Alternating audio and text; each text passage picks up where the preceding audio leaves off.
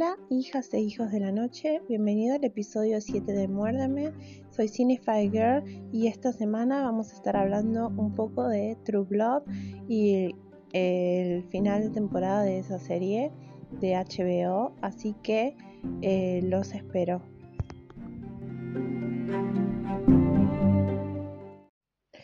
Quiero disculparme con ustedes porque la semana pasada no hubo episodio y no es que me estoy colgando con el podcast, sino es que fue mi cumpleaños número 35 y tuve que, en casa preparamos muchas cosas así, sobre todo para comer, porque ya saben que yo soy gorda de alma y de físico, y preparamos cosas ricas para comer y nos llevó bastante tiempo y todo caserito, todo muy rico, eh, muy pandémico, con poca gente, todo, pero la pasé muy bien y recibí saludos muy lindos en el día y nada, no lo cambio. No me gusta festejar mi cumpleaños, soy de esas personas que prefieren obviarlo, pero es como que ya no se puede obviar lo inevitable y es que tengo 35, tengo 35, gente, es un bajón. Sí, yo hablaré como una adolescente sacada de vampiros, pero no, no, no, no es así no soy adolescente, soy sacada nada más. Así que nada, quería contarles por qué la semana pasada no hubo episodio de Muérdeme. Este es el episodio 7, no puedo creer que llegamos hasta aquí. Cuando empecé no pensé que iba a llegar a tanto episodios, pensé que iba a durar una semana probablemente y no, duré más. Así que nada, ¿con qué venimos esta semana? Vengo con que maratoneé finalmente desde el 2014 me la venía debiendo el final de True Blood, la serie de Alan Ball de HBO, eh, que ahora eh, volvió a ser, estar en boca de bastante gente porque la quieren hacer un reboot de la serie. Y para mí Alexander Skarsgård tendría que volver como Eric porque es el Eric definitivo, no, no pienso otro Eric, fue lo mejor de la serie lejos y, y nada, el de él me gustó su final de storyline, su, su recorrido como personaje, pero los demás no, y fue terrible, y a Suki le hicieron re boba y yo no puedo contarles eh, demasiado sin hacer spoilers, porque eh, la verdad es que suceden muchas cosas en, el, en la temporada final, pero todas cosas boludas que la podrían haber solucionado de otra manera y ni siquiera lo emotivo fue lo suficiente emotivo que se merecía la serie. O sea, no, no, no fue un buen, final de temporada, de, de, final de serie en realidad, porque ya no iba a haber más y se cagaron en muchos personajes y me pareció horrible lo que hicieron. Así, otra otra palabra no hay. Y nada, em, cuando yo el año pasado leí el primer libro de True Blood, eh, lo que me asombró es que Suki no era tan idiota como la habían hecho en la serie. Está todo bien con Anna Packing, me cayó bien Suki al principio, pero en las novelas, eh, aunque es una damisela en peligro, se defiende sola y es bastante independiente y pone las cosas sobre la mesa y como son y, si tiene que imponerse entre un vampiro se impone y si tiene que imponerse ante el hermano se impone. O sea, hasta creo que el personaje del hermano Jason es más basura en las novelas que en, en la serie. En la serie Jason es muy es tonto, pero es muy bueno y la verdad no tenía problema. Creo que lo que más pena me daba de mirar la última temporada es que el actor que hace Lafayette, Lafayette em, murió en la realidad y es como que me pone me ponía rebajón porque su personaje me encantaba y me pareció un actor genial y me pareció que pobre un final así re de mierda en la vida real y nada, y miraba la serie y pensaba ya no existe más y yo todavía sigo sin terminar esta serie.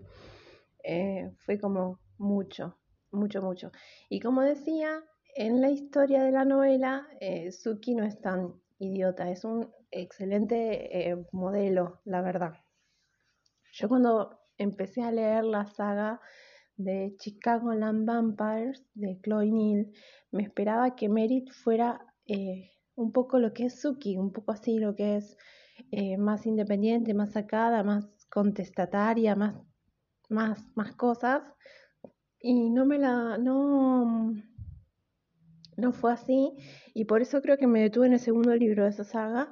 Eh, voy a leer el tercero evidentemente en algún momento, pero es como que no.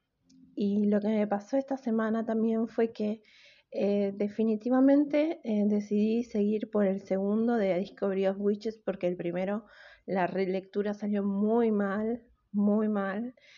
Me estaba consumiendo mucho tiempo, me estaba dando cuenta que lo estaba odiando y no quería odiarlo, ¿viste? Vieron, porque fue como, se lo recomendé a tanta gente que era bueno y leerlo y que fuera malo, fue como un golpe así mortal. O sea, es como que a veces la memoria nos, nos falla y no sé si me agarró un modo de cerebrada, pero es como que, eh, nada, lo mismo que me pasó con True Blood. En un momento la amaba y en un momento me di cuenta que era una serie media vacía que solo, que solo recaía en el peso de, de hacerse la polémica con el sexo y la libertad y todo, pero es como que le faltaba argumento real para seguir y por eso dejé de verla en su momento, así que sepan que la memoria nos traiciona y a veces las cosas que arrancan siendo geniales después terminan siendo algunas de las más odiadas porque es como que los gustos van cambiando y uno va cambiando y va cambiando la mirada y se da cuenta que ya no es lo que era. Mi vieja mula ya no es lo que era y True ya había cumplido un ciclo, un ciclo y para terminar como terminó, la verdad lo hubieran terminado en la temporada número 5 creo que era, o 6, eh, con la autoridad y todo, que seguir con el lado de la historia que siguieron, eh, que no me gustó para nada. La verdad fue horrible. No sé cómo levantar este podcast y, salir de lo horrible, pero vamos a intentarlo.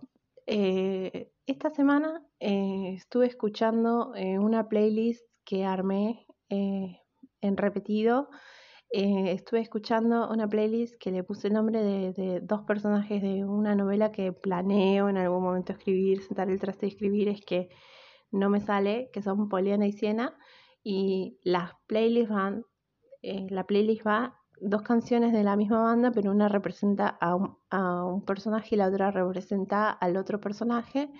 Y estoy escuchando esa playlist que armé, que yo la llamo la, la Gothic Wannabe Playlist, porque tiene a Sixteen and the Banshees, a Depeche Mode, a She Wants Revenge, a, Nirvana, um, es todo así darky. Y tiene a Donna, tiene, mm, ¿cómo se llama esta otra banda? Eh, que canta Without You y Poison. Bueno, no importa. Tiene, eh, es como media oscurita, media dark y estuve escuchándola toda la semana y nada, eh, eso no estuve escuchando un álbum en particular, pero sí mucho Sixy and the Banshees, eh, eh, en especial las bandas de sonidos de, de, mm, ¿cómo se llama? Este Batman, que la amo, y The Passenger. Y nada, y esa playlist fue lo que estuve escuchando esta semana, así que si quieren seguirme en Spotify, la verdad no sé cómo pueden hacerlo, voy a tratar de dejar un link de la playlist en la, en, ¿cómo se llama? En la descripción del episodio, porque eh, no, no puedo incluir música en el podcast y eso me pone re mal porque si no estaba poniendo música eh, cada dos minutos alguna banda de sonido eh, de una película o nada, algo darky para escuchar, pero no puedo. técnicamente desde la computadora la aplicación me dejaba, pero es como que no sé cómo la toman las, las otras distribuidoras de podcast a la aplicación de que pone música de Spotify. Pero es como que eh, desde el teléfono no puedo y yo grabo desde el teléfono. Así que esta semana estuve escuchando eso. Y estuve viendo True Blood, que fue el episodio de hoy, que la verdad fue lamentable. Así que mis 35 años terminando una serie lamentable y de lectura, eh, sí, leí una novela muy buena que la saqué del podcast de C.B. Owens, que se llama All Girls de Emily Leiden. Y. Uy, qué fuerte que es. Es, una novela sobre una especie de, boarding school de, chicas. Es una especie de escuela privada muy, eh, muy exclusiva en la que hay una demanda por abuso de los 90. La historia se inventa antes del Me Too, en el 2015. Entonces es como, como esa denuncia y como un vándalo, una vándalo eh, que está eh, exponiendo la historia a las alumnas, a las chicas, eh, van afectando las historias de las chicas, son como nueve puntos de vista que van cerrando, que abre y cierra cada, cada tradición escolar y la verdad es muy buena la novela me hizo acordar mucho a My Dark Vanessa en algunos momentos, pero es como que al final yo esperaba un poquito más de reacción y la reacción es como meramente institucional y es como que queda ahí, como que no sabes qué va a pasar con todas estas chicas, pero este, la verdad es que es eso. Eh, es una novela muy buena, la repito, All Girls de Emily Leiden. Y la verdad la compartí en mi Instagram eh, por el Día de la Mujer, eh, porque me pareció una historia eh, muy importante para, para, hablar de la manera que toca el abuso o cómo le pega las propias historias de vida de las, de las protagonistas, que son re fuertes algunas, otras no tanto la hipocresía, el slut shaming, el problema entre amigas, tiene de todo y no es tan juvenil, yo no la recomiendo para tantos adolescentes, sino que es más bien para adultos, pero desde un punto de vista tratando la juventud. Y me pareció muy buena. Así que esa la recomiendo. Sé que no es una lectura vampira, pero ya tuvimos a True Blood en, en nuestra sección vampira de el podcast. Así que nada, esas fueron mis tres recomendaciones de esta semana. Eh, ya saben que si quieren seguirme, pueden seguirme a Muérdeme Podcast en Instagram, arroba Muérdeme Podcast, o en mi Instagram personal que es arroba eh, Y nada, los espero la semana que viene. Eh, espero, espero poder grabar otro podcast y que los perros no ladren tanto, pero es esta vez son los perros del vecino, no puedo hacer nada. Eh, pero bueno, si quieren seguirme pueden hacerlo por esas redes. Saludos y nos leemos y nos escuchamos la semana que viene.